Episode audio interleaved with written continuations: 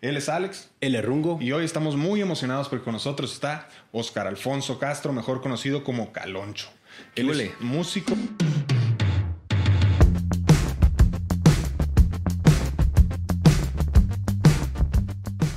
No soy experto en absolutamente nada, pero trato de compartir lo que hago. O sea, a, nivel medio ambiente, por ejemplo, ¿no? Para pues, darle cierre a eso. Eh, pero me vinculo con gente que sí es pro. Cuando me dicen, ¿qué es lo que más has sufrido de tu, de tu carrera? Híjole, pues obvio, no estoy con mi familia, canal, eso lo puedo padecer. A veces duermo mal, etcétera. Pero honestamente, me gusta un chorro lo que hago, que ni siquiera le pongo atención, ni la lupa, ni el foco a, a lo que padezco. Eh, el primer álbum me lo, o sea, no tenía la lana. Es más, mi, mi, compa me dijo así como, tal vez no sé si está bien que lo platique, pero así de que, de que, güey, no te preocupes, después me lo pagas, cabrón. Y yo, yo un año entero traía la deuda, que ni siquiera era mucho. Me invitaron a tomar un bazar. Ok.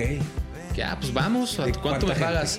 No, pues carnal, pues te presto las, caíste al micro y te, te presto una audiencia. Y dije, ah, órale va, jalo, me la voy a pasar bien chido. Todos yo la hago en mi cuarto.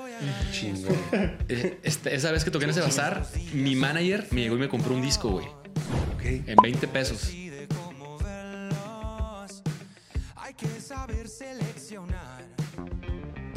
No puedes vivir nomás de cuando una vez fuiste creativo, ¿no? O sea, me imagino que esto tiene que ser recurrente. ¿Cómo, cómo le haces para ser creativo? ¿Tienes alguna estrategia?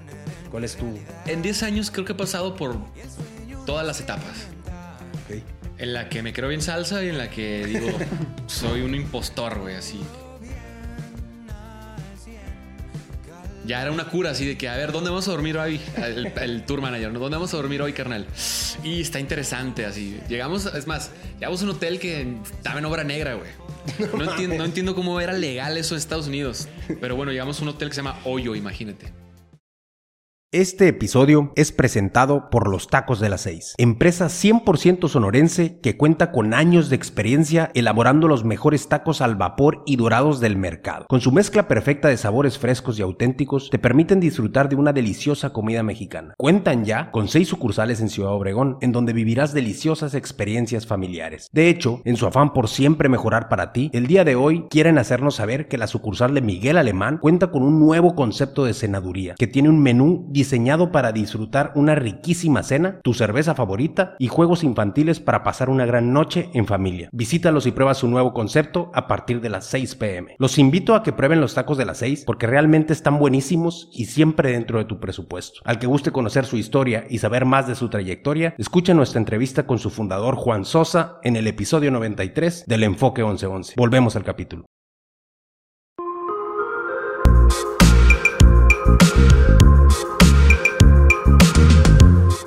Buenos días, bienvenidos al episodio 98 de Enfoque 1111. Bienvenidos a esta cuarta temporada. Él es Alex. El Errungo. Y hoy estamos muy emocionados porque con nosotros está Oscar Alfonso Castro, mejor conocido como Caloncho.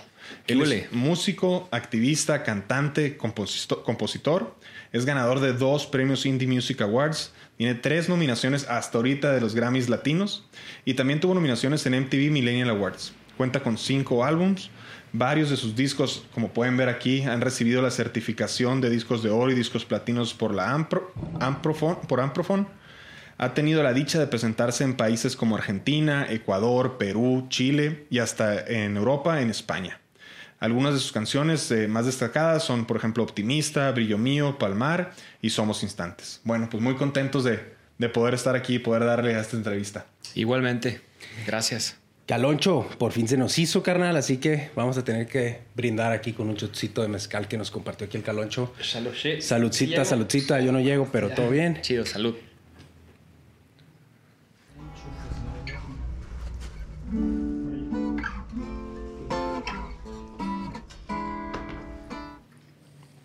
Ah, no, pues bien contentos de estar aquí contigo y bien contentos por estar pues abriendo una nueva temporada. Felicidades, por cierto. Muchísimas gracias. El proyecto sigue.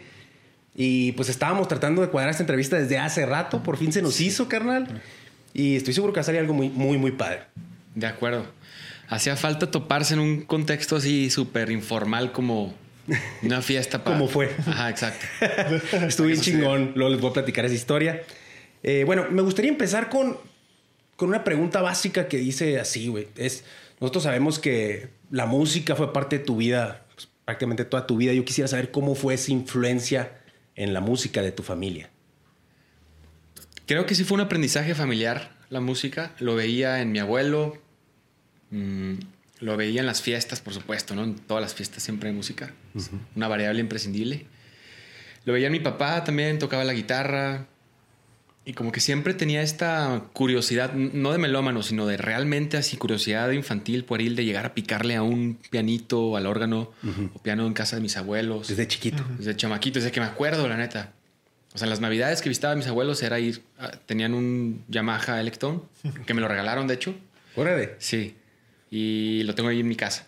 Este, pues, no sé, como con eso investigaba, era curiosidad y me, me, encantaba desde que me acuerdo. Y ellos, o sea, como dices, tu papá, tu abuelo, tocaban así totalmente recreativo, por decirlo así, o sea, era algo como que un hobby familiar o... Sí, sí, sí. Siento que hay una musicalidad, sobre todo en parte, en la parte de familia de mi papá, hay como mucha musicalidad en, en él y sus hermanos. Todos en algún momento tocaban algún instrumento o como que llegaban y se sentaban igual en el piano en casa de mis abuelos. Así lo recuerdo a mis tíos, pues. Ok, o sea, como que en reuniones familiares y así. Ahora, nada así, nada muy pro, ¿no? de que llegaban y le picaban en la misma curiosidad. Yo creo que es más este, humana que solamente de niño, pues. Y así lo recuerdo. Ninguno realmente como que desarrolló algún tipo de, de virtuosismo en ningún instrumento y así, pero sí lo recuerdo como muy afines, muy cercanos a la música. ¿Y fue inculcado en ti? ¿Tú crees que fue algo que, mijito, tienes que aprender nuevos instrumentos, tienes que ta, ta, ta? ¿O fue algo que naturalmente, por estar rodeado en ese ecosistema, lo fuiste absorbiendo?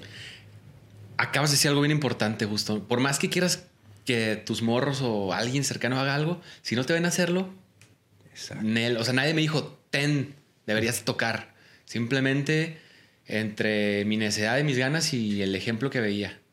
Te fue gustando y tú, tú solo fuiste tomando la elección de, Exacto. Pues, de elegir ese camino, ¿no? De, irte involucrando en la música. El ejemplo enseña más, creo. Sí, aparte me imagino que tus reuniones familiares, si tú estás, no sé, vas llegando y ves que tu papá, tu primo, tu hermano, etcétera, agarraron una, pues como que se, se presta por una mente familiar muy interesante. Estaba chísimo. Spring. Mi abuelo tocaba acordeón. Y eso sí me acuerdo, machín, así como que cuando mi abuelo sacaba el acordeón, no, hombre, ya estaba en el 2.0 la parry. era así como. Se va a ya se hizo, ya se hizo. Exactamente. Y, muy. O sea, me acuerdo en el campo. Así, cumpleaños de alguien o alguna pachanguita así. Eh, pues del norte, pues, del Sonora. claro, una carne asada. ándale, cualquier evento y ya que sacaban el acordeón era, órale, Ahora se va a poner chido. Alguien cantaba y así. Qué fregón, qué fregón. Oye, pues, pues como en todo humano, niño, lo que sea, pues claro que la esencia familiar pues tiene mucho o inculca mucho de quiénes somos en este momento. Y algo que vemos en ti es que tienes pues una personalidad única, eh, tu filosofía de vida es muy interesante, pero quisiera saber si, si, si crees que eso fue, o tu filosofía de vida es algo en, en, esencia tuya o es algo que sí has venido jalando mucho desde tu familia o pues al final reconozco que ni, o sea, que yo y nadie está hecho solo, ¿no? Siempre es como que todo lo que vas aprendiendo en el camino, mucho tiene que ver familia, amigos o lo que decides investigar, etcétera. Y pues sí, no, no, no puedo decir que, que me hice solo en, el sentido como, no sé, refiriéndome a lo medioambiental, por ejemplo. Siento que eso más bien fue una curiosidad también o una, un miedo, creo que parte de un miedo. En Sonora, desértico, tema del agua, como que eso desde morro yo sí, Siempre me pregunté qué iba, o sea, qué pasa si se acaba el agua. O imaginarme una muerte por sequía. Como que ese miedo me hizo tener cierto despertar medioambiental. ¿Desde morrito? Desde chamaquito. Yo viví en Hermosillo en el 97, por ahí, ponle que tenía como 10 años. Ok, y ahorita pues ya lo llevaste a otro nivel. Tengo entendido que pues no comes carne ni nada de eso. Si nos pudieras platicar un poquito de ese, de ese tema. ¿Por qué es elección? ¿Cómo es tu estilo de vida? Está, está muy loco, la neta. O sea, eh, lo he sido en dos ocasiones en la vida en los últimos 10 años. La primera vez fue 100% por una cuestión como eh, de empatía animal, de entender qué es lo que pasaba con la industria cárnica y, del mar. De hecho, vi un documental, me invitaron a un documental en, La Paz, el Festival de Cine, y no me acuerdo qué documental era, pero algo muy parecido a, a Seaspiracy, pero del 2010, ponle 2012, 11. Y después de eso fue como que, Nel, yo ya no como carne. Y, y, nos tocó ir a Argentina en 2015 y, y, pues todo estaba como alrededor de la carne, ¿no? Como en Sonora, una vez más. Tres veces lo he mencionado hasta, hasta ahorita, son cinco minutos. Y esta vez como que sí me movió el tapete decir, ¿cómo que voy a, no voy a venir a, Buenos Aires y probarlo de acá? Pero al final lo logré. Este, y después de eso, eh, tuve como una pausa y volví a hacer, o más bien a, asumir este, este, esta ideología hace como... ¿Cuántos años tiene mi hija? Tiene seis, hace cinco años de nuevo. Ok. Eh, tuve una pausa como de un año, yo creo. Que estuvo muy loco, justo fue en el embarazo de mi morra. Ya ves que en los embarazos hay como unos antojos ultra particulares y tienen mucho que ver con lo que necesitas, ¿no? La teoría del antojo, eso dice. Que se te antoja lo que necesitas. Y bueno, no sé, no sé si esto cabe, pero a mi morra se le antojaba el sabor del ladrillo. No había manera de. O sea, no hay manera de, tener eso, ¿no? ¿Cómo? Ajá, no puedes morder una pared. Pero más bien era como algún tipo de mineral o algo. Yo creo que lo que se le antojaba. Y en algún momento se le antojó cecina. Se le antojaba eh, el jabón, comer jabón. Muy loco.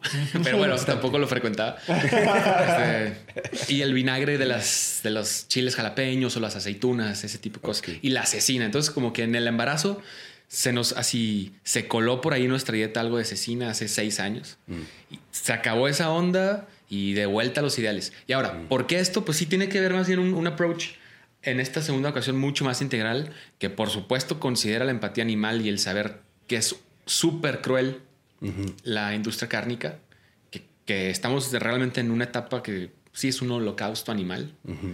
Y en segundo también porque hubo mucha más información o más em, transparencia, yo creo, acerca de, la, de lo que impacta en el medio ambiente la industria cárnica. Ok. Y lo que impacta la pesca.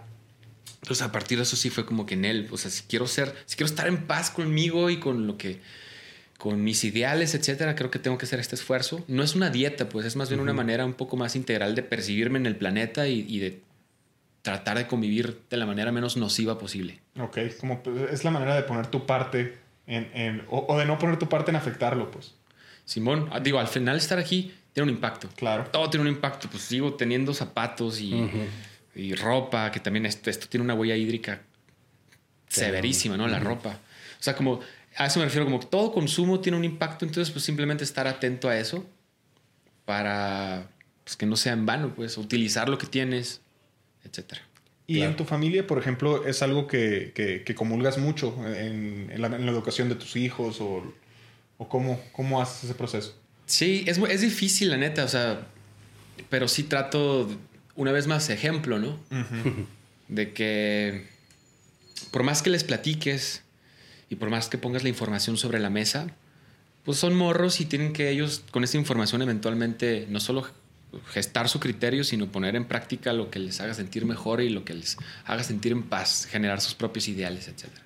Pero si lo ven, que lo están haciendo sus jefes, pues dicen, ah, ok, así se separa esto, ah, este producto tiene plástico absurdo. O sea, no, siento que me siguen el rollo también mis hijas mucho en, muchas cosas, en otras y me dicen, no, ¿sabes qué? Perdón, hoy me voy a comer este taco de lengua y por supuesto, si es tu antojo, sí, adelante, ¿no? Sí, pero sí, pues, trato de, de más bien, y esto eh, lo comparto con mi morra, pues. Ella también piensa muy similar en muchas cosas, muchas variables. Totalmente, no, se me hace padrísimo como lo estás platicando, Caloncho, porque como que entiendo que no es una forma de decir, es que es así y así deberían de ser todos ustedes y todos hagan esto. O sea, lo estás platicando como que yo le hago así y estas son mis razones por las que le hago así, pues, ¿no? Y ya, pues tus hijos y, todas las demás personas tomarán su criterio a ver qué hacen, pues, pero... Claro. De repente sí entra este agobio, ¿eh? Decir, no, es que estamos... O sea, hay mucho, sí hay como miedo alrededor de esto. Por supuesto, porque eh, más que nunca se comparte información pues, que sí es alarmante en función, o más bien acerca de una crisis climática, acerca de cómo está eh, subiendo la temperatura, de qué manera afecta a los ecosistemas. Y todo está conectado una vez más. Es, una, es una cuestión integral. Entonces de repente como que sí me agobia, pero transmitir ese tipo de información con miedo siento que no es útil. más, más, bien es como, dale. Sí. Date y, comparte y... Al revés, siento, ¿no? Con positivismo, pues, con ganas de que se pueda lograr un cambio. Porque si lo ves nada más con miedo de que, porque si no, ya no hay vuelta atrás, es diferente la perspectiva a verlo, a verlo como un, ah, es que si yo hago esto, las cosas pueden salir bien. O sea, no sé, siento que es diferente la perspectiva en la que lo, en la que lo transmites. De acuerdo, o sea, y también cuando hablas con alguien y, ves cómo esta persona es... Eh, hay un chorro de comunicación más allá de las palabras, pues. Mm. Y de repente sientes un vibe de una persona que te está diciendo algo posiblemente interesante, pero es de que, ah, cabrón, está raro. Este, está una energía extraña, así como que no entra de la misma manera esa información que puede ser muy útil, ¿no? O muy sensata. Súper, o sea, sí, totalmente también. A veces pasa al revés, ¿no? Que conectas con una persona nomás de verla y como que cuadran algo y dices tú, órale, qué cabrón, me cae toda mal ese güey. porque casi ni hablé con él, ¿no? O sea, que está toda mal ese vato. Qué padre. Mira, aquí te quisiera preguntar, ¿tú cómo planeas ayudar al medio ambiente, contribuir a través de la música? Porque veo que es algo que haces mucho. Si nos pudieras platicar un poquito, ¿cómo es esa relación? Pues aquí es, es como, siento que aquí es donde realmente sale un poquito del espíritu o, de esa parte de mi personalidad que tengo desde morro y que me hizo estudiar lo que estudié, que no fue música. y, me gusta al final poner en práctica un poquito de los ideales, aprovechar que hay un micro, un micrófono y que, que, hay gente que está escuchando como para compartir el día a día. De hecho, así se llama la, la organización que tengo con el equipo de trabajo día a día. Y el trip es compartir información entre la misma comunidad de, día a día que se ha generado, que se ha gestado entre el equipo de trabajo, la audiencia. Información sensata acerca de qué manera estar atento a nuestros hábitos de consumo. Y por otro lado, eh, hacer actividades. Hemos hecho algunas reforestaciones. Nos invitaron en algún momento y nos, nos vinculamos un poco también con tema de océanos. Estaban por hacer una reforestación o la equivalente a una reforestación de corales. Y aprendí a bucear y todo. Estuvo perrísimo. Me hubiera encantado seguir ahí. Nomás no, no hemos dado le seguimiento a ese tema. Pero está fascinante igual. Y al final y entiendo cada vez más la importancia de los océanos. Sí. En, en, función del aire también, pues. Claro. Tener buena calidad de aire. Y ¿qué más hemos hecho? En shows, por ejemplo, invitamos a la audiencia de que, hey, pues llévate estos tickets, pero cáile a esta esta actividad o esta activación, se le podría decir, donde vamos a hacer un huerto comunitario para tal población o vamos a hacer un trip con las abejas. En Guatemala hicimos un swap. Eso me hizo perrísimo. El trueque sigue siendo tan vigente como siempre. O sea, si tú tienes una camiseta que posiblemente ya te hartó, pero que está buena todavía, la puedes cambiar por otra onda y al final como lo que te motiva o incita a comprar es la novedad, no precisamente lo nuevo. Y esa novedad te lo puede dar un artículo usado, un artículo de algún compa que hiciste un trueque. Entonces hicimos un swap de cosas. Eso se me hizo perrísimo. Qué, interesante. ¿De dónde salió una iniciativa así? No, estuvo bien chido. Al final eh, era una organización de unas morras que hacían además upcycling y hacían como prendas, con prendas viejas, hacían como un nuevas maneras de, utilizar. exacto. Estaba, muy chido eso. O sea, entre algunas otras actividades, ¿no? Pero sí se trata como de prender ese switch en la audiencia y que lo asocien a este proyecto también se me hace eh, como relevante. Se me hace trascendente más allá de la música. Eso está perrísimo y qué bueno que, tengas esa ideología de, de, cómo ayuda al mundo y más en una posición de pues donde tienes muchos escuchas, mucha gente que le gusta tu música, mucha gente que te, que te sigue. Y pues qué padre que puedas de esa manera aprovechar y poner tu huella de, de, esa manera tan positiva en el mundo, pues qué padre. Eh, algo que encontramos eh, de, en la investigación que hicimos ahí un poco de ti es la palabra hedonismo. Ajá. ¿Qué significa? ¿Qué es eso? ¿Y, y cómo lo vives tú? No soy experto, o sea, no soy un medio ambiente. o sea, no soy experto en absolutamente nada, pero trato de compartir lo que hago. O sea, a, nivel medio ambiente, por ejemplo, ¿no? Para poder darle cierre a eso. Eh, pero me vinculo con gente que sí es pro. Okay. No sé exactamente, eh, nunca estudié a los filósofos eh, para decirte exactamente qué trip con el hedonismo, pero tengo entendido que es la búsqueda del placer. Y en algún momento anduve en esa, anduve en el hedonismo buscando placer personal independientemente de, de, lo que había más allá, ¿no? De las personas que me, que me rodeaban y me di cuenta que era insostenible. Que no solo hacía daño a personas que estaban a mi alrededor, sino al medio ambiente y a mí mismo. Y, y me di cuenta que pues no era mi trip. Lo relaciono un poco como al egoísmo. Entonces, esa búsqueda de placer sin sentido que no me daba pues, trascendencia, dije, no puede ser que, no, que, sea así, porque no existe el hedonismo sostenible. Órale. Y conocí otro vato en un librito que me topé, eh, que se llama Epicuro. Y el epicureísmo se me hizo increíble, muy bonito. Esos, eh, esas personas, esos güeyes. ¿Y, eso, ¿Y eso qué es para los que no sabemos? Es la búsqueda del placer también. Es una filosofía que se basa en la búsqueda del placer, pero no el placer como eh, dentro de esta concepción que tenemos y que se relaciona al hedonismo, en donde posiblemente sea comer o, o, no sé, fiestotas, orgías, peda, consumismo, bla, bla, bla, sino con el placer como el no dolor. Mm. Entonces es algo bien austero también. Y leí que muchos de los grandes filósofos comían lentejas. Entonces ahí dije, wow, todo está conectado. o sea, era banda que estaban bien nutrida, pero que tenían un alimento cuya, o sea, más bien que, consume muy poca energía, pues. Sí, les daban los nutrientes que necesitaban y ya, pues. No Accesible, económica y sin tener que matar a una vaca, cabrón. Ok. comían lentejas. en ese momento dije, wow, esto está muy bello y cómo todo se conecta. Al parecer también Epicuro comía lentejas y también eso me hizo creer más en esto. Pero bueno, es la búsqueda del, del placer cuando no tienes dolor. Entonces como placer activo y pasivo y, em, lo que se busca es pues, no tener dolor, ¿no? Y dan el ejemplo de comer. De repente comer, una vez que estás satisfecho, lo que sigue, pues es que quieres mantener activo esa, ese trip del placer. Y tanto placer te puede llevar al dolor porque te empachas o te, te da el mal del puerco, ¿no? Y no sé, te puedes hasta enfermar. Entonces es como simplemente ir conociendo los límites de qué es suficiente. Y creo que tiene mucho que ver con esa búsqueda personal. Chingón. Y me gusta un chorro, epicureísmo. ¿Y hace cuánto te topaste con eso? Me lo topé a finales del 2022. Es novedad. Sí, compré todos los libros que había ahí. Qué chingón. ¿Cuántos tienes? Échamelos. Y se los empecé a regalar a mis compas. Y así de que, güey, cuando lo termines, rólalo. Y es muy viejo este. O sea. Nunca lo había escuchado. Es previo a. a. Pues a lo que terminó siendo como lo que cree el mundo occidental, ¿no? Que tiene que ver con eh, cristianismo, catolicismo, etc.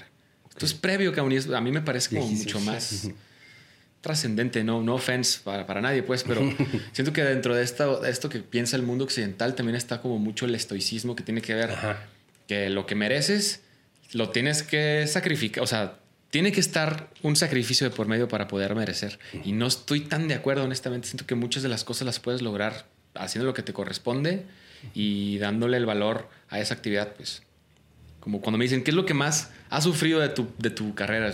Híjole, pues obvio, no estoy con mi familia, carnal, eso lo puedo padecer. A veces duermo mal, etcétera, pero honestamente me gusta un chorro lo que hago, que ni siquiera le pongo atención ni la lupa ni el foco a, a lo que padezco. O sea, ¿en dónde estoy así, no? De repente, no sé, en un escenario que es un milagro que exista porque se necesita un chingo de gente para construirlo, etcétera, no sé. Me fui. no, no, no, Sí, güey. Oye, eh, pues bueno, vamos entrando un poco a, la música, ¿no? Simón. Eh, pues uno pensaría que la música, pues para entrar a esa industria o para ser un cantante, pues es algo que tienes que empezar a lo mejor desde muy joven o a lo mejor dejar la escuela, a lo mejor, no sé, cierta, ciertos pues, sacrificios que decías, pero eh, de cierta manera creo que podría ser un tabú el hecho de que si no empiezas muy temprano, pues cómo. Y, y en tu caso, pues vimos que, que, digo, siempre tuviste la música de tu lado y siempre fue algo de ti, pero como que fue algo que te tomaste en serio ya más grande, incluso terminaste la carrera y trabajaste en otro tipo de cosas. Eh, ¿Cómo pasa esto contigo o qué piensas de, eso? De, pues al final fui un poco necio, siempre me han hecho guerrilla un poco en, la familia, pues de que, se, que era terco y como un tenaz, si se le podría poner algún adjetivo más positivo. Más positivo, sí. Entonces no sé, pues también no es que sea muy introspectivo ni muy espiritual, pero pues todo el mundo estamos en esa búsqueda, ¿no? Y me di cuenta después de graduarme que estaba haciendo algo que no me gustaba. Y dije, pues, ¿cuál es el objetivo de levantarme para trabajar? Y con lo que gano apenas salir para vivir y así dije, Nel, mínimo me lo va a pasar perro. Aunque salga para vivir, pero me la voy a pasar chido. Esa va a ser mi utilidad, pues. Ok. Y, y le seguí con un proyecto de bicicletas que tenía. Y me iba perrísimo con las bicis. Eso ¿Vendías, ¿Vendías bicis? Vendía bicicletas. Construía y vendía bicicletas. Al principio tenía un taller y así. Eventualmente me di cuenta que el costo fijo estaba, estaba muy similar a mandarlas a hacer con, con alguien que conocí. Entonces dije, ah, tengo menos utilidad, pero tengo más tiempo para mí. Me la voy a pasar bien perro. Voy a hacer, voy a poner del punto A al B esta onda y así me la voy a baquetonear. Y me iba muy bien, la neta, vendiendo bicis. ¿Tenías tu marca? Tenía un proyecto que se llama El Vehículo del Futuro. Chingón. Órale. Justo, o sea, siento que la bici como el trueque sigue siendo tan vigente como siempre. ¿Ya no tienen ninguna de esas? Por ahí debo tener algún... Le regalé una a mi mamá, una a mi papá. Ahí está en su casa. me encantan las bicis, la neta. Es de lo que más me da satisfacción. Ahorita ando full en bici de montaña, me encanta. Mm. Cada que tengo una mañana, o más bien me hago el tiempo para las mañanas ir a andar en bici. Okay. Es como que siempre he estado muy cercano a la bici. Es más, de mis recuerdos más viejos es andando en bici. El sabor del dolor. Que me caí de cabeza para atrás en la bici, de chamaquito, y como que te llega un sabor así ferroso. Sí. Y dije, ah, cabrón, es como. Sí. Pero bueno, entonces seguí con lo de las bicis, y mientras estaba en lo de las bicis, me, me puse a componer rolas y me, me vinculé. Siento que he sido muy suertudo. Nunca he tenido ambición. También lo reconozco y esto se puede reconocer dentro de esta cultura estoica, capitalista, bla, bla, bla. Es como de que no tener ambición es algo malo. Pero, güey, se me han presentado oportunidades perrísimas así, nada más flotando, pues, navegando y diciendo, ah, esto sí, nel, nel, nel, nel, esto de una. Eh, y pues así conocí a mi maestro de, de, batería, que fue el productor de mi primer álbum, que le va chidísimo Siddhartha por ahí. Ajá. Eh, y así conocí a mi manager, y así conocí a mi banda, y así conocí a un chorro de personas que admiro y que son muy valiosas en mi, en mi realidad. Pues de las bicis llegué a la música. Sí, creo que, ahí dijiste algo, algo muy claro o muy clave que, siento que, que, yo me puedo quedar con esto. Y es que a lo mejor esa ambición que tú dices, pues no, no la sentías o no la tenías. Sin embargo, pues dijiste, nadando fue el verbo que usaste, o andando. Flotando. Flotando. Sin embargo, pues te mantuviste flotando. Porque una cosa es, no tengo ambición, no hago nada. Simón. Y otra es, ok, no tengo ambición, pero quiero hacer cosas. Me quiero divertir, quiero seguir este camino, me interesan este tipo de cosas y le meto ganas independientemente que no se siente como un trabajo, no se siente como un sacrificio, no se sienta, pues la verdad es que sí trabajaste y trabajaste para algo y por eso es que salen las cosas como salen. Creo yo en tu en lo, que entiendo de lo que estás diciendo, pues. Y eso se me hace muy muy valioso, muy padre. Siento que es como una curiosidad. Pero la persigues. Es una velita que tienes prendida enérgica, pues. Y eso tiene que ver también como con mantenerse morro, ¿no? Yo me di cuenta, me gusta lo mismo que cuando estaba morro. Me gustan las guitarras, me gustan las patinetas, me gusta la bicicleta, me gusta comer y me gusta cotorrear, ¿no? Así, no sé. Siento que me gusta lo mismo desde que me acuerdo, pues. Entonces, esa curiosidad muy, muy así como muy asociada a lo de niños, le podría, le podría decir que fue mi drive o mi, no sé, ¿cómo se llama? mi motivación. Sí, sí. Oye, ¿y no fue difícil salirte totalmente de un carril que supuestamente ese es? O sea, déjame lo, lo platico un poquito mejor. O sea, cuando tú, tú, creces y entras a estudiar, tienes la oportunidad de estudiar en un TEC de Monterrey y, sales de una carrera y te gradúas y incluso consigues un trabajo relacionado y de repente no fue difícil decir adiós a esto para irme por, por el camino de la música, por el camino que yo elegí. O sea, ¿cómo fue esa transición de tu parte?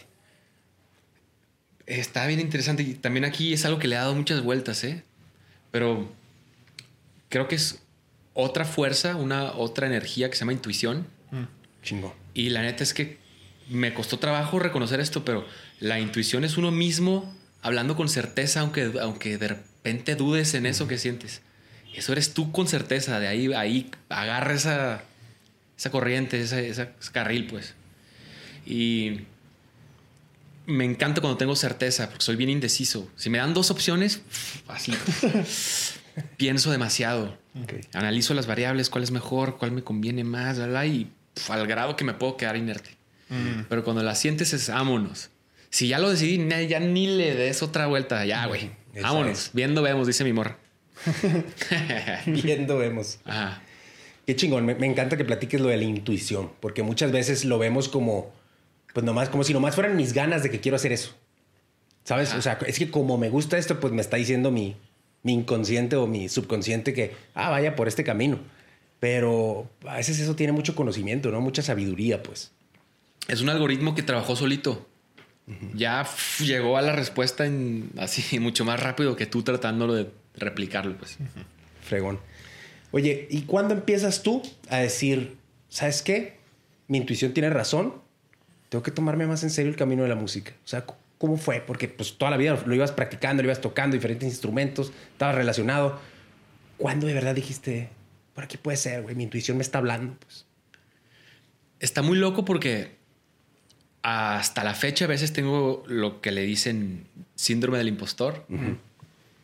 Y ya está, sigo dudando, ¿no? A pesar de que llevo 10 años aquí. Y ahí están las pruebas. Ajá, está muy loco. También, o sea, no sé si no me creo estas cosas o qué onda. Llevo 10 años haciendo esto, le estoy muy agradecido como de aquí mi familia tiene donde vivir por la música, etcétera. Pero me sigue pasando. Entonces, siento que simplemente me dejé llevar un poquito más por lo que donde hacía las cosas con menos sensación de, estar arrastrando algo. No significa que no me esfuerce, ¿no? Pero de repente prefiero empujar que jalar.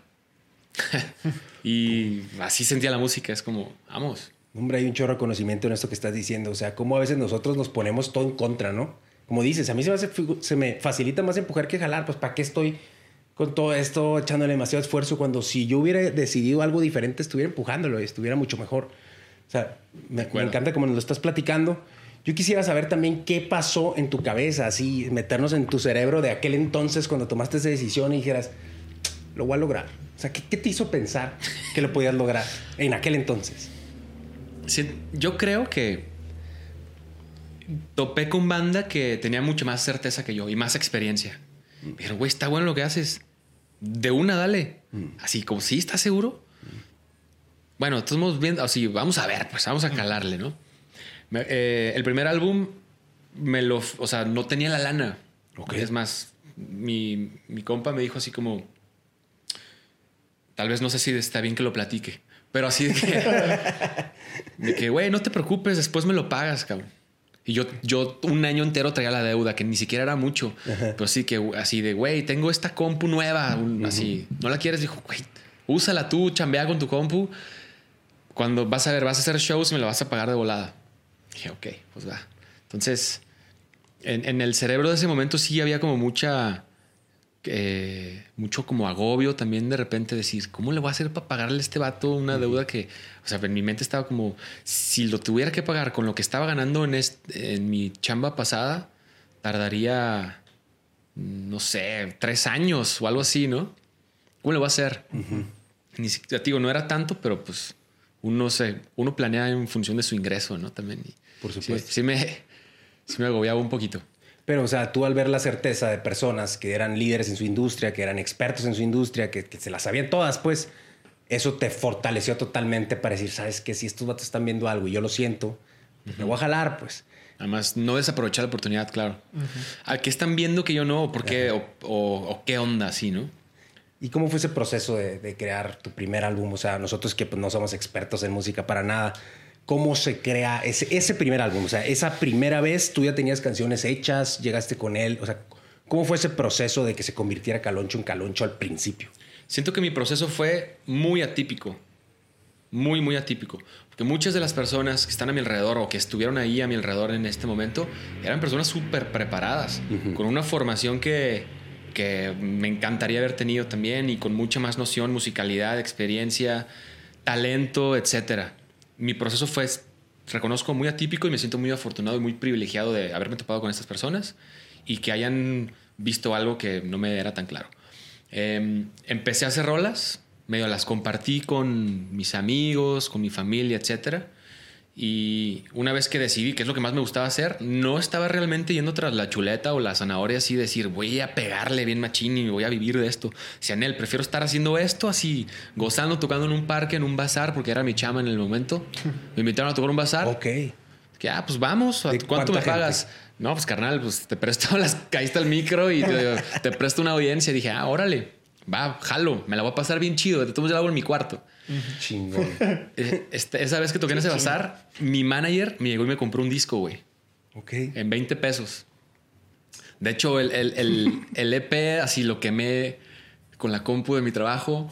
Así un CD literal. No, o sea, robo hormiga, así de que hojas, discos, haciéndolo con insumos del trabajo y para vender el.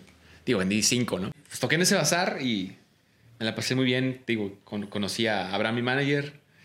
eh, y pues justo es, es eso como. Iba flotando, como les platicaba. No tenía una visión, no quería llegar a no sé dónde. Simplemente lo quería gozar, güey. Quería disfrutar de, de esa onda y. ¿Y, y crees que, te- o sea, que tú ya traías el, el- la fórmula lista o, es, o esos profesionales de verdad pulieron algo? Pues tú eras el- ese raw talent, haz de cuenta. Totalmente raw, sí, güey. Crudo. Porque muchas rolas eran loops. Como yo hacía, hacía loops, pues hacía ciclos. Como no tenía, ahí te va algo bien raro, güey. No tenía ni un compa músico. Ni uno. El único músico que conocía era mi hermano. Y el güey vivía en otra ciudad. Entonces estuve esperando que regresara a vivir a Guadalajara de su intercambio. Para decirle, carnal, tengo un plan bien perro, güey. Tengo rolas y necesito un camarada músico así. Hay que ensayar. Tú y yo somos la banda. Y total, el vato no tenía el mismo interés. Este, de repente, no, es hoy es martes de fútbol, güey. Uh, jueves de alitas. Y así. Al final, como que él estaba en otra y no pude hacer una banda, entonces empecé a hacer loops. Y estos loops son ciclos que no te permiten tener una estructura convencional de una canción de pop. Entonces hacía rolas que tenían los cuatro o dos o tres acordes todo el tiempo. Entonces llegar con un productor precisamente fue como, ah, mira, vamos a utilizar estos acordes para la parte A, pero tienes que tener una parte B que es el coro y posiblemente una C en esta y o uh, jugar con eso, ¿no? Sí, Cosas sí, que yo sí, no sí, sí. sabía que hasta ese momento alguien me enseñó y que por otro lado lo veo y digo, güey, ¿Cómo no me di cuenta? ¿Cómo estoy aquí? ¿Cómo es que cómo me he salido con la mía tanto tiempo? Así, una de mis movies favoritas es Forrest Gump y siento que ese güey Es buenísimo. Igual. así iba, iba flotando y el vato además tenía una discapacidad intelectual, güey. Y le iba cabrón. Pero era un güey que iba tirando buena vibra por todos lados. Era un vato doer, así. ¿Qué hay que hacer? Cortar el zacate. Vámonos. Cortar el zacate, eres.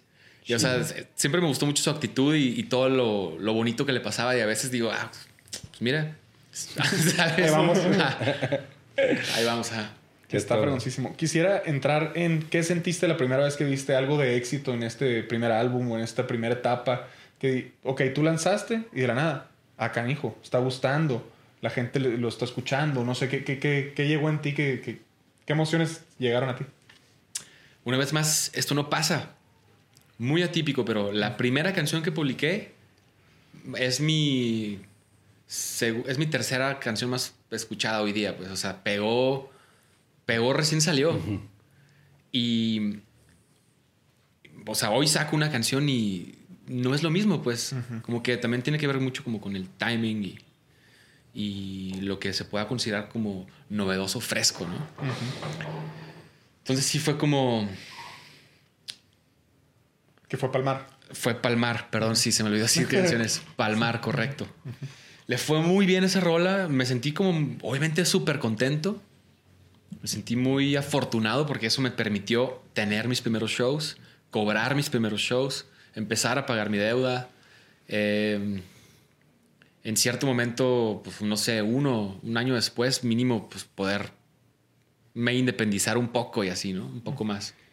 Oye, Caloncho, ¿y tú que te dedicas a un ámbito tan, pues tan creativo, güey?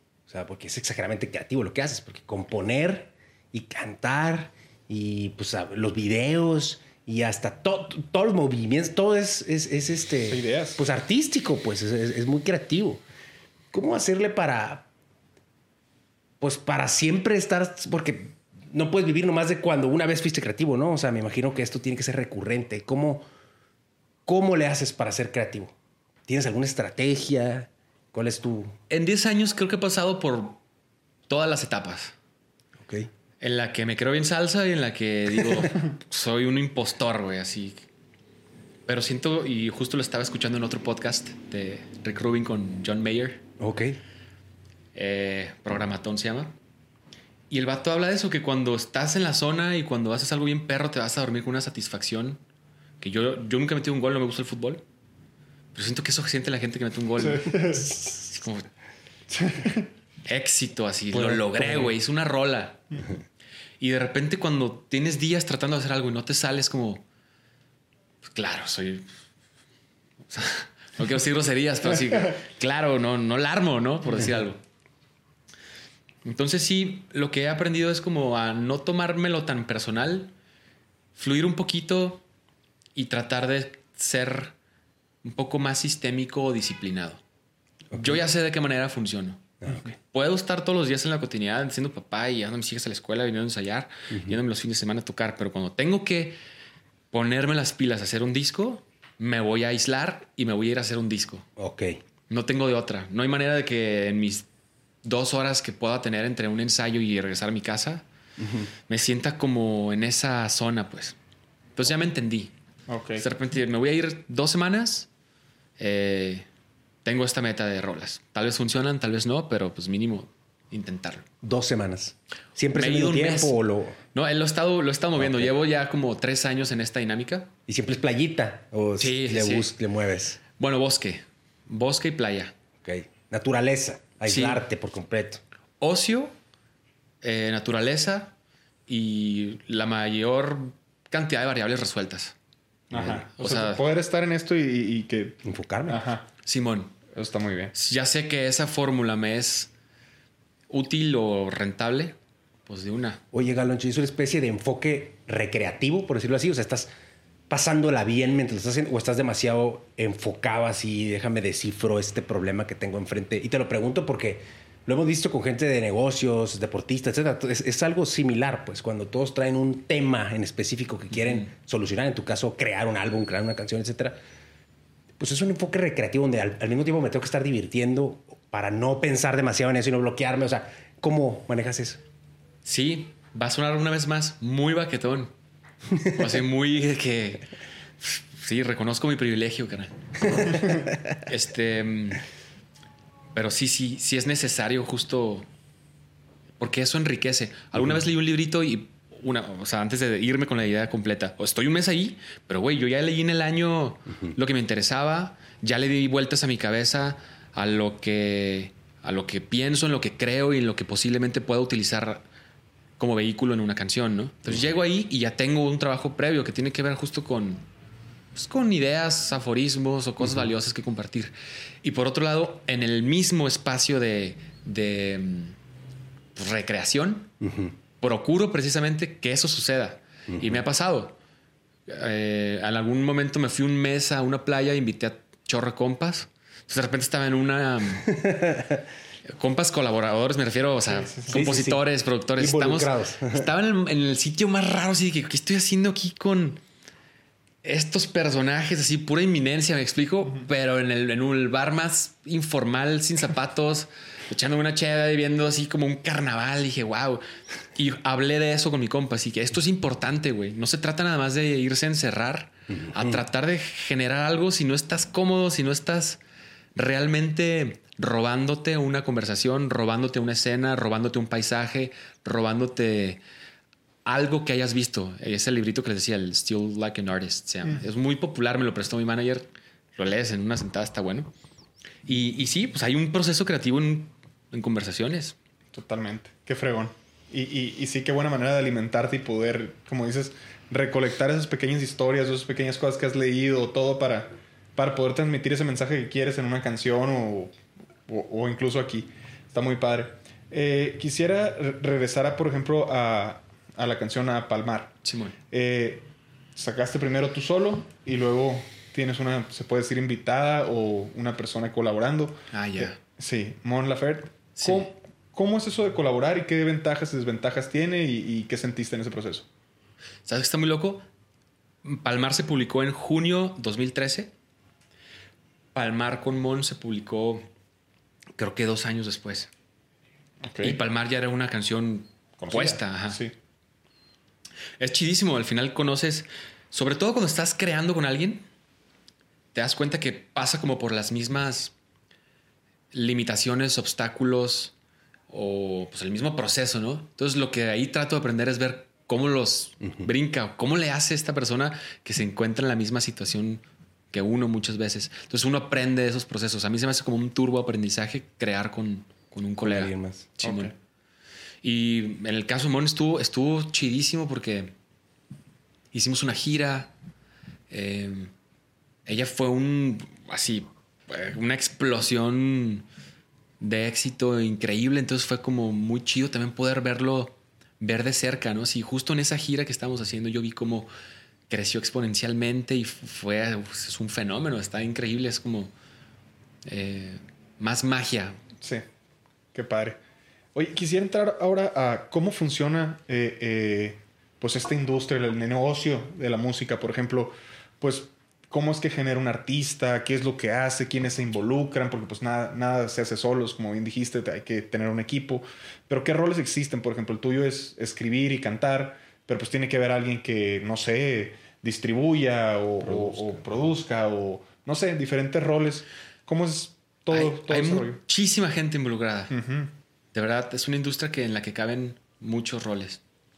Por lo menos aquí en mi equipo, o sea, están mi banda, son los músicos, pero también algunos músicos hacen otras cosas, ¿no? Uno se encarga de, tener eh, la plataforma, que es un, es un software que, que, es la, como la estructura, la médula de la puesta en escena, con, con, el, con la secuencia, con los clics, con los cues, y eso tiene que estarse en constante eh, mantenimiento. Entonces, el bajista hace eso, toca el bajo y además es el que se encarga del marketing digital.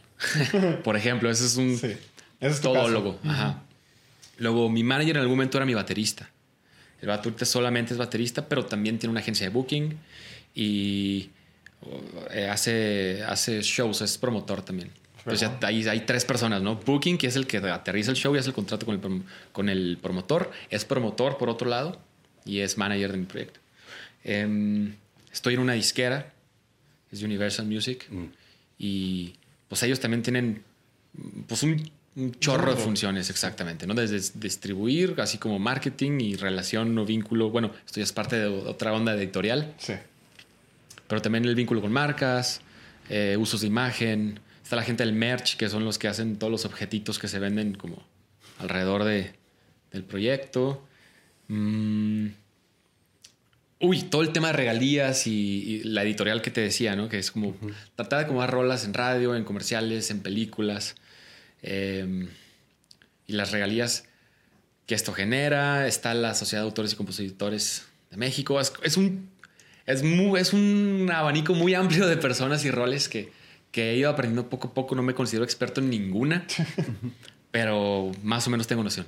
Qué padre, qué padre. Sí, definitivamente es que sí cuando uno no conoce desde aquí afuera, pues puede ver como que, ah, pues el cantante y pues sus partners o sus músicos, no sé, pero no sabes, pues, y, y, claro que hay muchísima gente involucrada porque es claro toda una industria y, y, pues hay demasiado, demasiado trabajo en hacer cualquier, cualquier cosa, cualquier presentación, cualquier todo. Eh, quisiera saber si tú tienes, no sé, interés por alguna otra industria o en algo que estés involucrado o que te guste. O, qué buscas en nuevas oportunidades, por ejemplo? ¿O estás 100% concentrado en solo música? Me encantaría ser un poco más eh, plural en mis actividades. Pero el tiempo que me queda libre lo uso como para andar en bici o para irme con mi familia. O... Porque he intentado tener otros, otros business. Desde tener una marca paralela al merch, que es bien difícil darle seguimiento. Eh, algo que me he dado cuenta por casualidad es que pues, en algún momento compré una casa y me topé otra, entonces tuve que vender esa y me di cuenta de la plusvalía, o, sea, o más bien el, el valor que generó durante cuatro años. Dije, ah, está bien hacer, o sea, sé que alguien que sabe de dinero va a decir, obvio no, güey, la gente rica renta, no, no compra. Es lo que entiendo. Pero bueno, esas personas tienen tiempo para dedicarse a eso. Entonces, no sé, no, no, sabría exactamente qué dedicarme, pero sí me, me encanta todo el tema de eh, no sé, pensando, ¿qué haría si no fuera músico? Vender bicis, tratar de vender propiedades.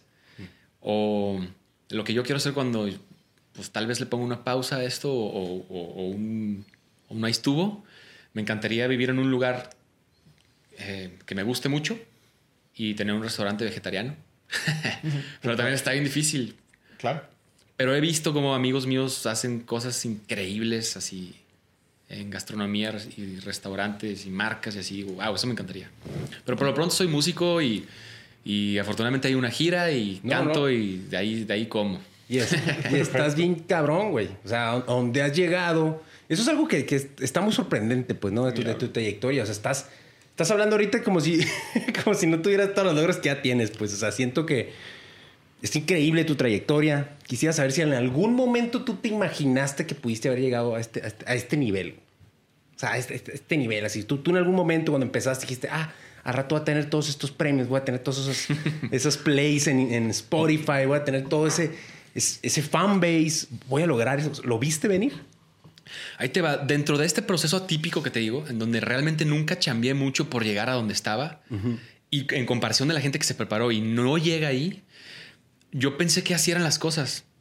Entonces, esta, esta curva de subida, este hype, em, pensé que así era. O sea, pum, saco la primera rola y pega chidísimo. Saco la segunda y pega chidísimo. Me invitan a festivales cabrones.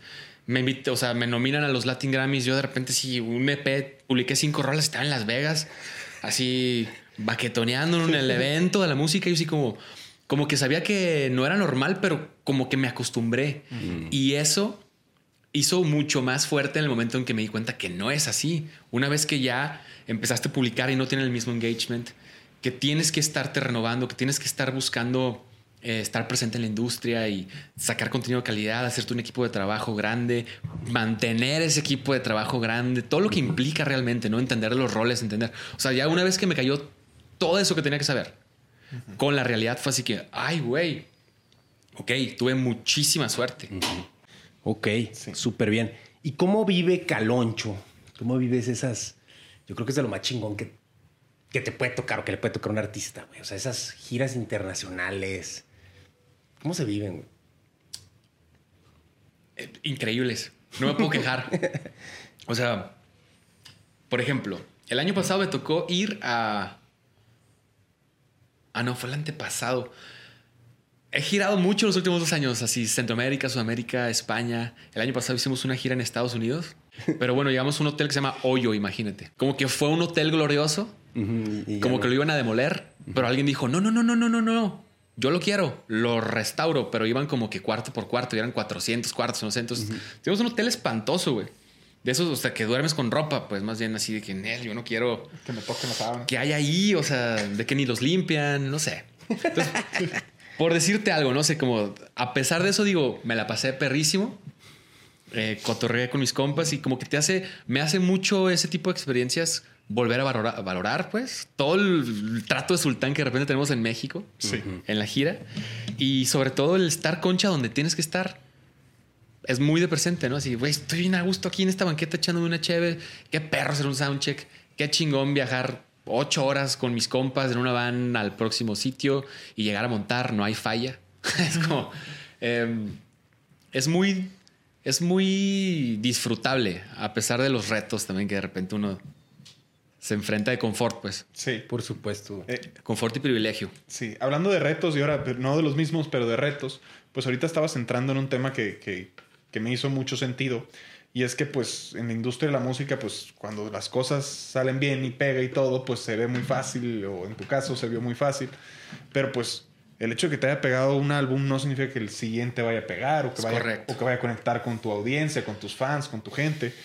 Eh, ¿De qué manera vives ese reto y, y, pues, cómo te acostumbraste o cómo le haces para ya, eh, para identificar ese caloncho que es el que sí conecta de la manera correcta? Eso no lo sé, honestamente. Puedo, puedo inferir un poquito así de, por las canciones más escuchadas, que posiblemente la gente que, que le gusta mi proyecto lo busca en un momento en particular, ¿no? Así como entre optimistas somos instantes. Ah, ok, yo creo que les gustan rolas que tengan algo como de algún destello espiritual o algo de buena onda. Ah, pero también les gusta brillo mío, entonces les gustan las románticas. Entonces, así se ubicas como que, no sé, algo sí puedo decir, pero no se puede ser condescendiente en eso. Ajá, no. Tienes, o sea, al final hago lo que me gusta. Hago lo que quiero escuchar. Ahora, he hecho álbums así y también pasaron desapercibido, así de que ni, ni tanto ni, ni mucho, pues. Es, Claro. Hay que buscar ahí como un blend entre. ¿Y encontraste algún patrón? ¿Algún patrón que dijeras, es que pasó esto? Al a- o sea, al, al tú ver que algo no funciona, dijiste, híjole, es que hice esto mal. Es que sabes que también qué pasa que a veces no tiene que ver con la rola, sino tiene que ver mucho con el momento en que sale una buena rola. O, siendo honestos, estamos en esta industria, pues cuánta campaña se le hizo a cierta rola, pues. Muchas de las rolas que la super pegan no necesariamente están buenas, Es cierto. No, sí. Pero tienen un gran equipo de trabajo detrás, así que las están moviendo bien cabrón. Y ahorita hablando como de, de redes sociales, y esto lo acabo de escuchar también, o sea, como, lo dice John Mayer, justo dijo el güey que yo ya no digo que, eh, que hay mala música o que no me gusta, simplemente digo, hay gran música de contenido de redes sociales. Sí, en TikTok Y eso pasa, ajá. o sea, sí. las rolitas que, están ahí, todo el mundo haciendo sus, sus contenidos con eso, pues, hombre, esas rolas, imagínate, generan un dineral y les va bien perro. Y quien tenga una de esas, pues tiene una gira y etcétera. Pero también, Caloncho, tu, tu, tu forma de expresarte en la música siento que ha sido bien interesante y bien padre, porque digo, yo viéndolo como escucha, como fan desde afuera totalmente, si no estuviera platicando contigo, pues es también buen trip, güey. O sea, realmente, pues, o sea, ¿por qué pones las músicas del Caloncho? Porque, pues, quieres pasar un buen rato. Te pues. ponen de buenas. Está toda madre, ¿sabes? Como, Gracias. Pues es, es que esa es la realidad y ese es el vibe que tú das. Digo, ya ahorita en persona lo puedo confirmar. Ese, eres lo mismo que el de las canciones. güey. Pero, ¿de dónde vendrá la- tu capacidad por sacar tantas eh, pues, co- buenas frases? Digo, es una combinación de la frase, o sea, el, el contenido escrito de la canción con la musiquita que está atrás y todo, para que genere ese sentimiento en la persona que lo está escuchando. Pero, ¿cómo le haces para generar tanta buena vibra con, con unas frases increíbles? Como por ejemplo la de, este, pues cuando platicas como que todo depende como tú lo veas, ¿no? Pues, o sea, Perspectiva y así. Sí, pues, o sea, pe- pero obviamente al, al mismo tiempo riman, al mismo tiempo tienen una musiquita bien chingona. Esa buena vibra, ¿cómo la transmites tú de yo soy Calocho y tengo que transmitir mi, mi esencia con mi canción? cabrón"? Ahorita que lo mencionas, igual sí, sí he identificado algunos. Por ejemplo, sí lo analicé del primer álbum, ¿no? Así. ¿Por qué le fue bien a Chupetazos? Que fue la primera rola que hice, no la primera que publiqué. Ajá, ok. Pero sí fue como que, ah, ok. Llegó en un momento en el que posiblemente la industria del pop necesitaba un poco de lenguaje no habitual, slang o lo que sea. Y posiblemente fue una ventaja competitiva en- entre las otras 400 mil que se publicaron ese viernes. posiblemente, ¿no? No sé. Es como que a veces trato de identificar eso. Me dicen mucho que les genera algo pues amable, güey, o buena onda y así, ¿no? Bonito. Entonces, y como hoy tiene uno la capacidad de precisamente escoger qué quieres escuchar para sentirte de tal manera, o para corregir algo, o para propiciar algo, ¿no? No sé. Entonces, también me he dado cuenta y digo, ah, ok. Yo no quiero ser número uno en nada. No, no tengo esa ambición. Estoy contentísimo y como chingón siendo el 2022. Qué bueno. Este, no necesito ser un uno, pues. Y eso me permite también como relajarme y ser un poco más honesto con lo que quiero decir y para tomar el lugar que quiero tomar en el abanico de posibilidades que hay en la industria. Ya están todos los güeyes que hacen bailar a la gente, ya están todos los güeyes que hacen cosas novedosas. Yo quiero que la gente llegue aquí porque se quiera sentir bien y le gusta alguna frase que me aprendí en algún libro o algo que conocí así, ¿no? Y eso es algo que agradezco un chingo de la audiencia que le gusta mi, mi música. Es gente también bien buena onda, honestamente. Sí, Está bien chingona tu manera de verlo, güey. Y de hecho aquí te quisiera preguntar otra cosa que también se detecta al escuchar tus canciones sin saber, obviamente. Te estoy preguntando al chile. Pero, ¿cuál es tu perspectiva o cómo usas tú el sentido de la muerte, pues, en, en, en ti? O sea, ¿cómo lo ves? Porque como que se nota implícito en varias de tus rolas Cierto. que tiene mucho que ver. De la muerte. Ah, está interesante eso, ¿eh? Al final son puras especulaciones, ¿no? Pero algo que aprendí del epicureísmo es que Epicuro también era creo que le decían atomista, era un güey que creía en la ciencia. Entonces, lo que dice el güey y hace que a la gente se le quite el miedo por la muerte es, nosotros somos seres sensibles o sintientes que perciben a través de nuestros sentidos. Entonces, cuando te mueres, dejas de sentir. Es decir, ni te das cuenta. Entonces, no te preocupes, no te preocupes de algo así, güey. Entonces, de, entrada dije, ah, está perrísimo, como que sí da paz. Y por otro lado, eh, viéndolo así como algún, algo más tripeado, y lo digo en una rola que se llama Epitafio, que es, quiero reincorporarme al ciclo de la vida y ser alimento de bacterias. De algo, más. Exactamente. Y creo que hay sitios donde es legal el compostaje humano. Mm. De hecho, quiero ser parte de eso. Órale. Está muy interesante. o, no sé qué te referías con lo de la muerte. No, sí, sí, sí iba por ahí porque pues, me llamaba la atención. También hay muchas veces que hago esa pregunta, por ejemplo, y hay gente que dice, no, es que me inspira. O sea, me inspira saber que me voy a morir. Como me voy a morir, pues Ok. O sea, sí, pues, no sé, es, una manera, y hay gente que tiene miedo, ¿no? Entonces, hay de todo. Entonces, yo nomás quiero saber cuál es tu perspectiva al respecto. Al parecer, miedo no es. Creo que no tanto, ¿eh? Obviamente sí, no me quiero morir, ¿no? Estoy bien perro, me gusta un chingo mi vida. Pero sí, este... O por ejemplo, ya he hecho dos, tres cositas. Si me muero, sé que mi crédito hipotecario queda saldado porque tengo un seguro. Sé que tengo otro seguro de vida. o sea, de esas cosas que digo, ah, ok, mínimo hay que tomarlo en cuenta. Ajá, no voy a dejar aquí a la banda valiendo madre, exacto. Perfecto. Oye, este, este programa se trata pues de, sembrar semillas de grandeza, ¿no? Esa es nuestra idea de cuando tratamos de traer gente tan fregona como tú, güey. Entonces, quisiera preguntarte yo a ti, ¿cuál fue en ti esa semilla de grandeza? O sea, ¿cuándo se sembró en ti esa semilleta de voy a ser alguien, cabrón? Eh, tiene que ver con ego, ¿no? También yo creo.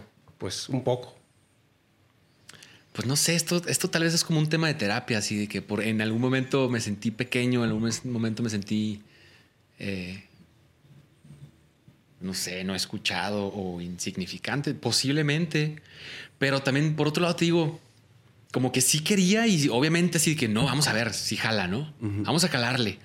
Y eso tiene que ver yo creo con ese ego, pero tampoco era algo como que estuviera buscando así con ese ímpetu, pues. O sea, ¿no te acuerdas tú de un momento en el cual pensaras, puta, lo voy a romper, güey. Voy a andar dando giras internacionales, güey.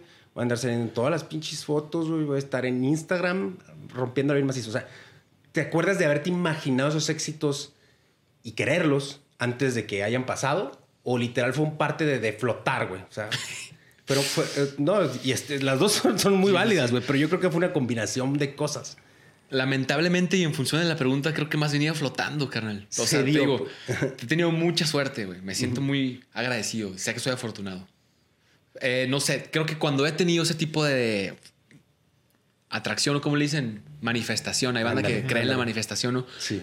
Yo no lo practico, no es que no lo crean así, simplemente ni me acuerdo de ese tipo de cosas. pero, pero de repente sí, un, un productor vocal, que es un gran amigo, el Pepe Portilla, me dice, güey, quiero que cantes esta frase pensando que es la que va a quedar en el comp de esta voz y que le pongas toda la intención de éxito que puedas. Y, a ti, a ver, órale, va. Voy a cantar esta frase así con intención. Ahí es cuando he sentido algo así. Visualizando la rola como, como a una rola que le pueda gustar a la gente, ¿no? Pero al final, pues son trips, o sea, no, no necesariamente a la, canción a la que le puse eso pues, funcionó. ni me acuerdo. Exactamente, ni me acuerdo cuál era. Chingada. Oye, no sé si tengas algo que, le quisieras recomendar a a lo mejor un joven que, que, acaba de tomar la decisión de, ok, quiero entrarle en serio a esto, quiero eh, tratar el camino artístico, de cantante. O sea, ¿qué le recomendarías a una persona que, ya tomó la decisión de, de empezar ese, ese camino? Está muy loco, pero ahorita creo que es una juventud súper empoderada. Lo puedo ver y eso es algo chido también, ¿no? Así como, como el morro que no ha pegado ni una rola, que está componiendo lo suyo y así, cree en lo suyo de una manera envidiable, o sea, que ni yo lo tengo. Y, a veces eso se me hace bien chido, pues cuando me dicen así que le das un morro, yo sé, hombre, morros vienen más necios que uno así de que yo sí me veo allá, güey, yo sí la voy a romper, yo sí voy por el Grammy, yo sí voy por mi rola viral en TikTok. Lo que sí podría decir es, siento que todas eh, son como variables de éxito, ¿no? Así son cosas, son consecuencias exitosas.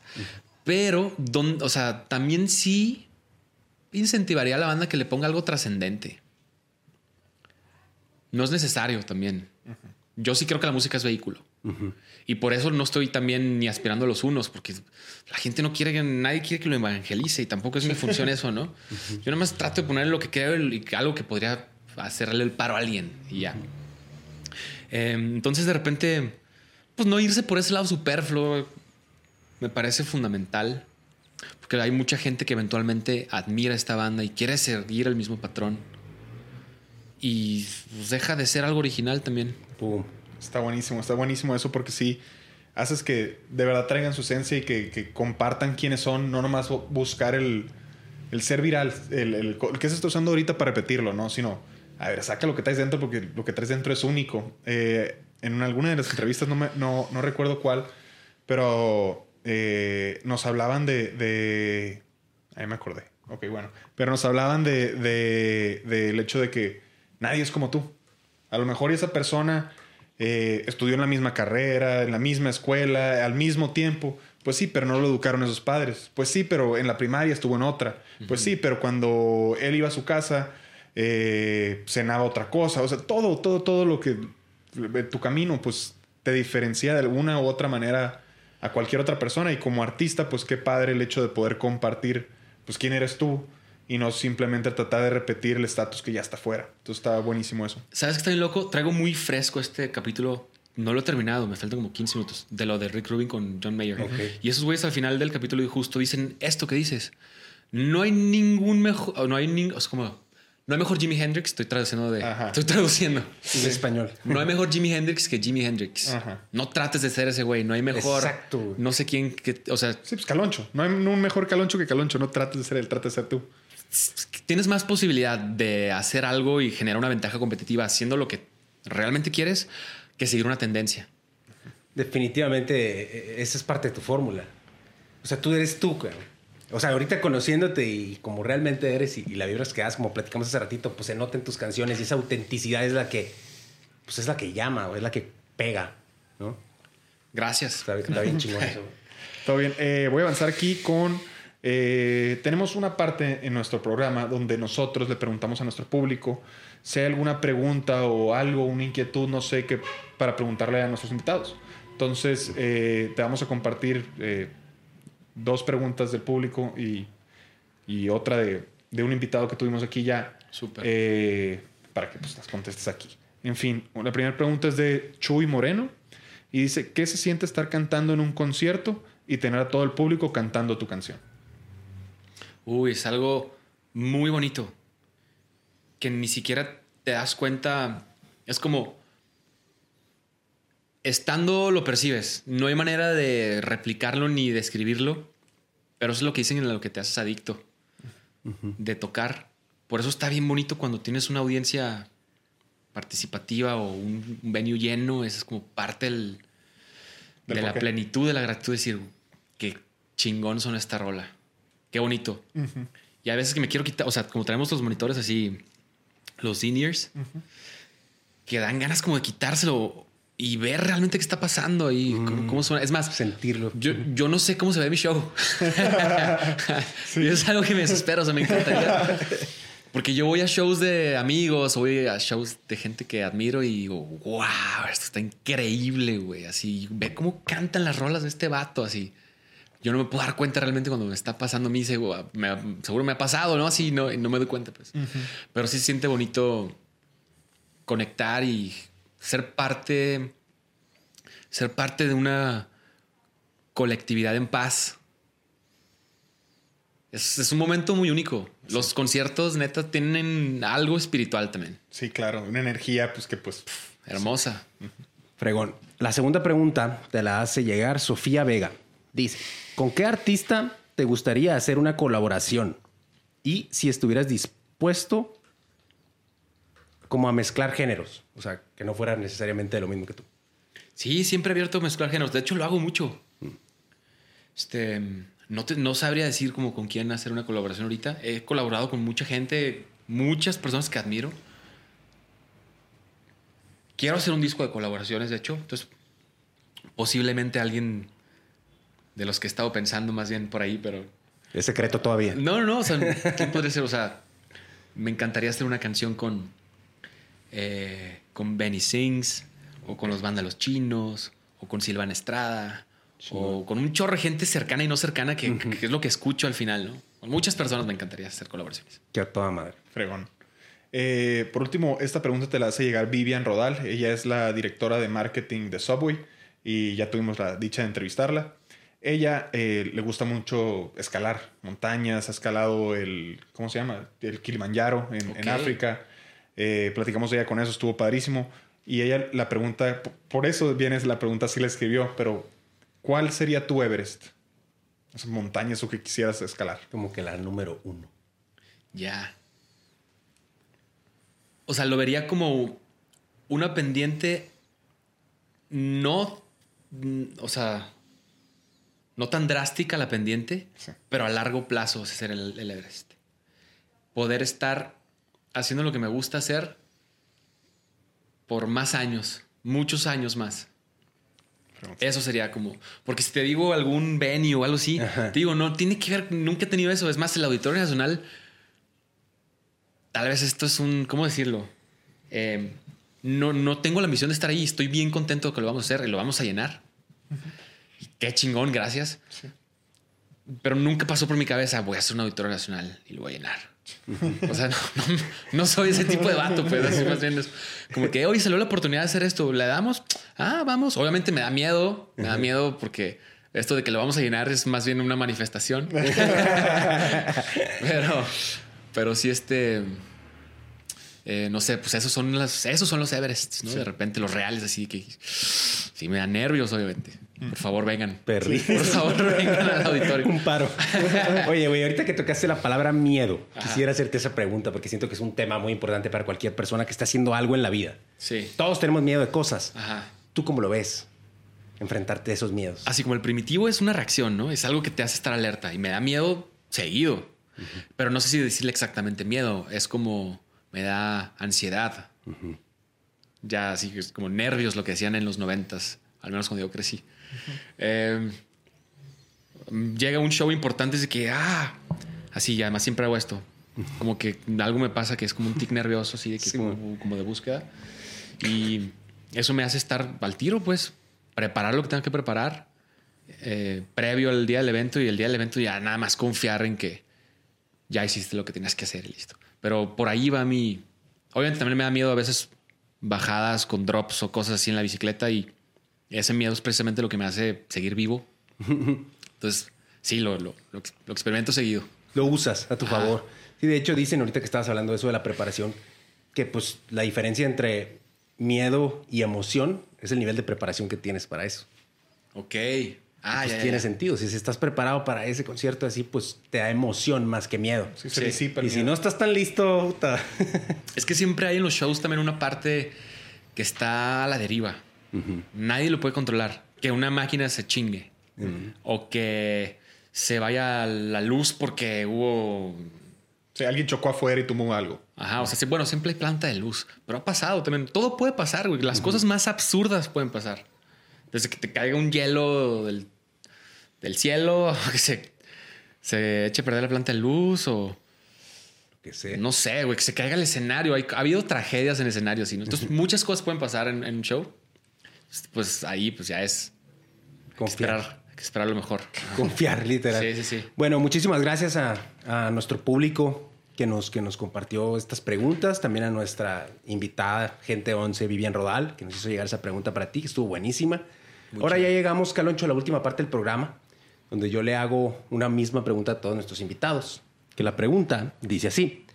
Para nosotros, del 1 al 10, son todas esas como habilidades, aprendizaje, ganas, conocimiento, inteligencia, disciplina, etcétera, donde si nosotros ponemos todo eso, sacamos un 10. Pero creemos que en todos hay ese, esa cosita que si la desarrollamos un poquito de más, que si damos un poquito extra, podemos nos puede llevar a tener un 11. A ti, Caloncho, ¿qué es eso que te lleva a ser una persona de 11? Eh, las ganas de llegar a la punta del Everest si seguimos, seguimos en esta, ¿no?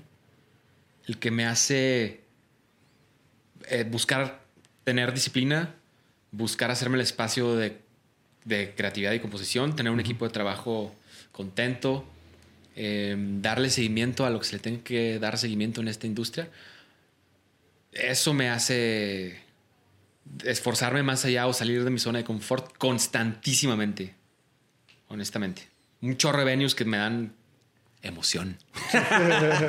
Qué chingón, carnal. Neta, güey.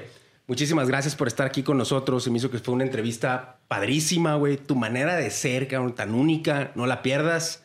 Qué padre que, que, existan personas tan genuinas que piensan diferente, que traen sus ideas, que las quieren compartir y que al mismo tiempo agregan valor a la sociedad, cabrón. De verdad, sigue siendo tú, güey. Y pues muchas gracias por estar aquí con nosotros. Al contrario, gracias por caerle. Bienvenidos. Excelente, muy bien. Pues los invitamos todos a seguir la, trayectoria de Caloncho o que vayan al Auditorio Nacional. Eh, los invitamos a seguirnos tanto a nosotros como a Caloncho en sus redes sociales. Si les interesa patrocinar alguno de nuestros episodios, bienvenidos todos los mensajes. Aquí nos ponemos de acuerdo. Suscríbanse al canal de YouTube. Recuerden que un subscribe a ustedes no les cuesta nada y a nosotros nos ayuda a traer este tipo de grandes personalidades. Gracias otra vez a los patrocinadores por ayudarnos a estar aquí eh, en este momento en Guadalajara. Y eh, ¿Qué más iba a decir? Ah, y compartan y vean más capítulos de Enfoque 1111. Muchas gracias. Muchas gracias. Bye bye. Básica en la hidratación. Oye, güey, una pregunta que no te hice ahí que tuviera que hacer. Que se me acaba de ocurrir. ¿Cuál, güey? ¿Hay algún momento en el que te hayas sentido tú de que un wow moment? O sea, que, puta, ¿qué se está haciendo, güey? ¿Qué pasó? ¿Cómo conociste a esta persona? ¿Cómo llegué? Sí, sí, sí, sí, me ha pasado machín. Muchas veces, ¿eh? Déjame acuerdo porque sí, de repente lo, identifico. Güey, me invitaron a, a tocar Xcaret al Hotel México. Y, Algo bien. Y dije, pues, güey, pues vamos, así como de que este acústico. Pues ok, no sabía ni de qué se trataba en septiembre, güey. Güey, así voy llegando a, las, a la habitación donde nos dejaron, en así, me dijeron, güey, esta es la presidencial. Así que, ¿qué estoy haciendo aquí, cabrón? Hermosa, así, una habitación con la mejor vista de que llegas y puros, este, toda la pared de cristal viendo hacia, hacia la selva, la vista para acá hacia el mar, así una terraza gigantesca, hermosa, con cocina, con dos cocinas, güey, así lo que tú quieras. está ocupada, hay otra. Ajá, de que room service de un restaurante vegano full, todo el restaurante era vegano, güey. Y además salimos a la terracita porque tenía terraza la habitación. Terrazón así del tamaño de todo este estudio. Con alberca privada así de, ¿qué, ¿qué, estamos haciendo aquí? Y Justo estabas con los compañeros, así con los músicos, que de repente, güey, nos quedamos a dormir en el hoyo. Ajá. Qué diferente. O sea, de, dormir, de dormir en el hoyo, dormir en eso fue como que, wow. A mí eso, eso que dijiste ahorita me hizo bien, ah, cabrón. O sea, uno, pues, como te digo, no tiene idea, pero se me hizo bien loco el hecho de que, ah, cabrón, o sea, yo hubiera pensado que en Estados Unidos te iban a tratar como el sultán y en México que iba a estar más austerón. y al revés, cabrón. O sea, ah, cabrón, no, no me lo esperaba. Thank you.